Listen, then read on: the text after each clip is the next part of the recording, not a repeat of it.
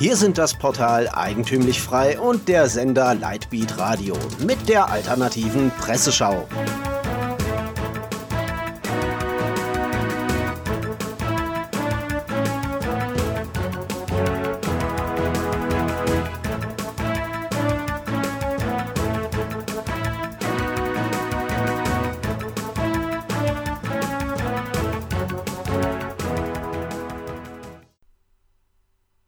Sie hören die alternative Presseschau.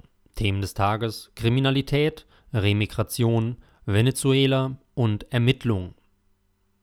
Kriminalität. Seehofers Statistik. PI News klärt über die neue Kriminalstatistik auf. Zitat: CSU-Drehminister Horst Seehofer, 69, hat die neue polizeiliche Kriminalstatistik vorgestellt. Die Bild-Zeitung jubelt, die Zahl der registrierten Straftaten ist um 3,6 Prozent auf 5,5 Millionen gesunken. Ein historischer Tiefstand. Deutschland ist sicherer geworden, betont Autor Peter Bartels. Deutlich zurück ging auch die Zahl der Fälle von Vergewaltigung, sexueller Nötigung und sexuellen Übergriffen. Minus 18,2 Prozent, meint Seehofer, gibt aber zugleich zu, der Anteil nicht deutscher Tatverdächtiger bleibt konstant. Er liegt fast unverändert bei 30,5 Prozent. Bartels schließt wutentbrannt ab.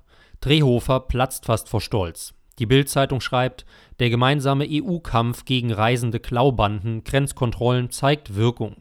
Nur ein Kotzbrocken namens Sebastian Fiedler, Chef deutscher Kriminalbeamter, panscht bei der Welt Wasser in den Seehofer-Wein. Zitat: Die Kriminalstatistik gibt die tatsächliche Kriminalitätsbelastung nur eingeschränkt wieder.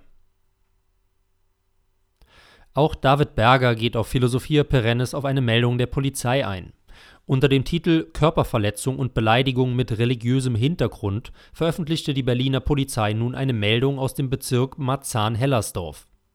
Diese Meldung gebe aber mehr Rätsel auf, als sie Informationen bietet. Zitat: In der vergangenen Nacht kam es in Biesdorf zu einer Körperverletzung und einer Beleidigung mit religiösem Hintergrund.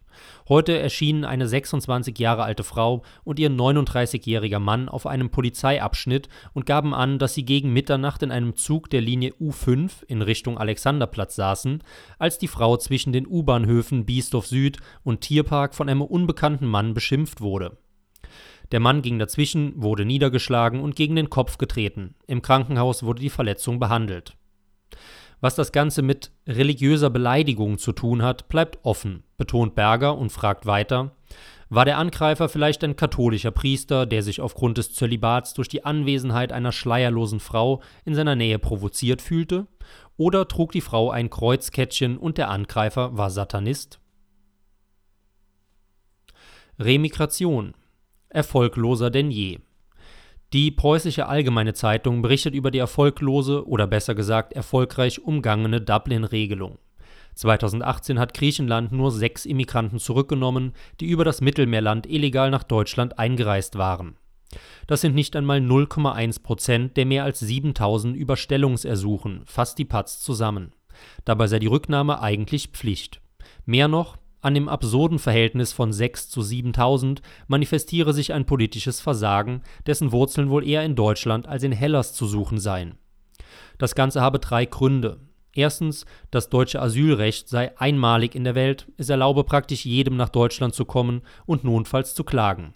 Zweitens kommen dazu die extrem hohen Sozialleistungen im Vergleich zum heimatlichen Lohnniveau. Und drittens habe es sich in der Welt herumgesprochen, dass Grenzkontrollen sowie Einreise- und Aufenthaltsrecht in der Bundesrepublik exzessiv großzügig gehandhabt werden. Schließt die Preußische Allgemeine Zeitung ab. Venezuela. Linkes Framing.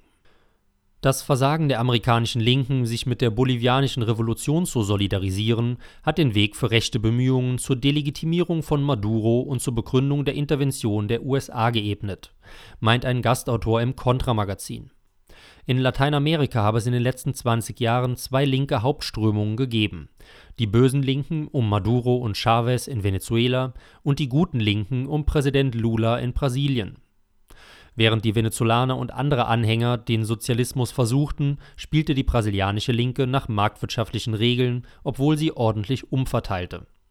Die gewagte These des Autors Im Laufe der Zeit und oft im direkten Widerspruch zur Realität vor Ort war die venezolanische Rechte mit beträchtlicher Solidarität von US-amerikanischen Konservativen erfolgreich, Chavez und Maduro als autoritäre Diktatoren zu branden, die die Menschenrechte verletzten, die kapitalistische Freiheit untergraben und eine unverantwortliche Wirtschaftspolitik durchsetzen im Gegensatz dazu war es den US-Linken nie möglich, den Chavismus in den USA positiver zu gestalten, kritisiert das Contra-Magazin und lehnt sich dabei ziemlich weit nach links. Ermittlungen. Die Linken schäumen vor Wut. Und die gute Meldung zum Abschluss. Die junge Freiheit berichtet über das andauernde Ermittlungsverfahren gegen das Zentrum für politische Schönheit.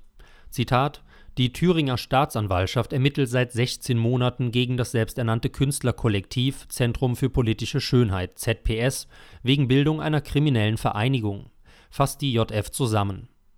Das Verfahren sei eine Woche nach der Mahnmalaktion vor dem Haus des Thüringer AfD-Vorsitzenden Björn Höcke aufgenommen worden. Eine genaue Begründung sei allerdings nicht bekannt gegeben worden.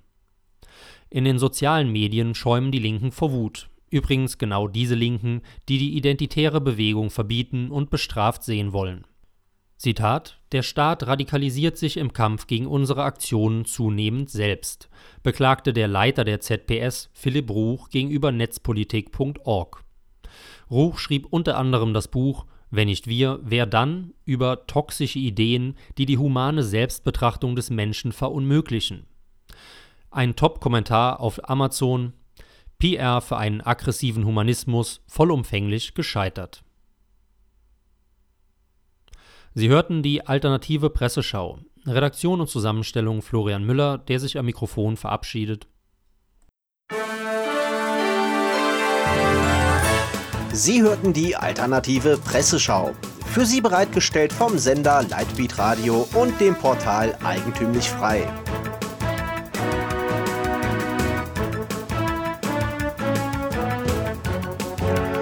Bitte unterstützen Sie unsere alternative Medienarbeit durch eine Spende auf lightbeatradio.de oder durch ein Abonnement von Eigentümlich Frei über efmagazin.de. Helfen Sie uns, die frohe Botschaft auf vielen weiteren Podcasts zu verbreiten. Kein Fußbreit den neosozialistischen Ausbeutern à la Couleur. Mehr Freiheit.